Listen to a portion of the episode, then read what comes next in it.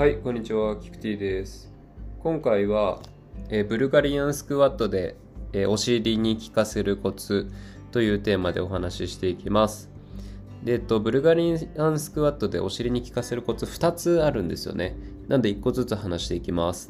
で、まず1個目ですね。えっと、足幅を広くするということです。えっと、足の前後の幅ですね。左右じゃなくて前後です。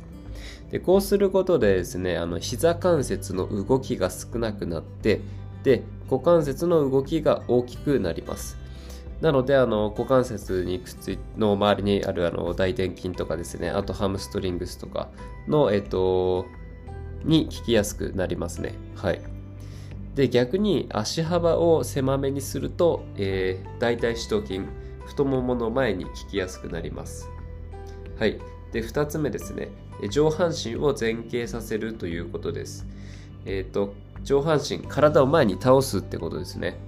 でこれもさっきの足幅の話と同じで股関節の動きがですね、えー大きくなるんですよね。なのでハムとかケツとか、まあ、に効きやすくなります。で逆に上半身をですね垂直気味にすると,、えー、と大腿四頭筋太ももの前に効きやすくなります。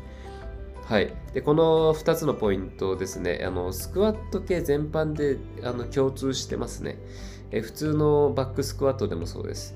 あのハイバースクワットだと大腿四頭筋に効きやすくてローバースクワットだとハムとかケツに効きやすいって、え言われてると思うんですけど、まあ、これもそうあのハイバーだと、えー上半身の前傾角度が少ないから、えー、四頭筋に効きやすい。ローバーだと上半身の前傾角度大きくなるから半無欠に効きますって、まあ、そういう話ですね。はい。なのであのぜひスクワットややる人を参考にしてみてください。はい。じゃあまた今度お会いしましょう。さようなら。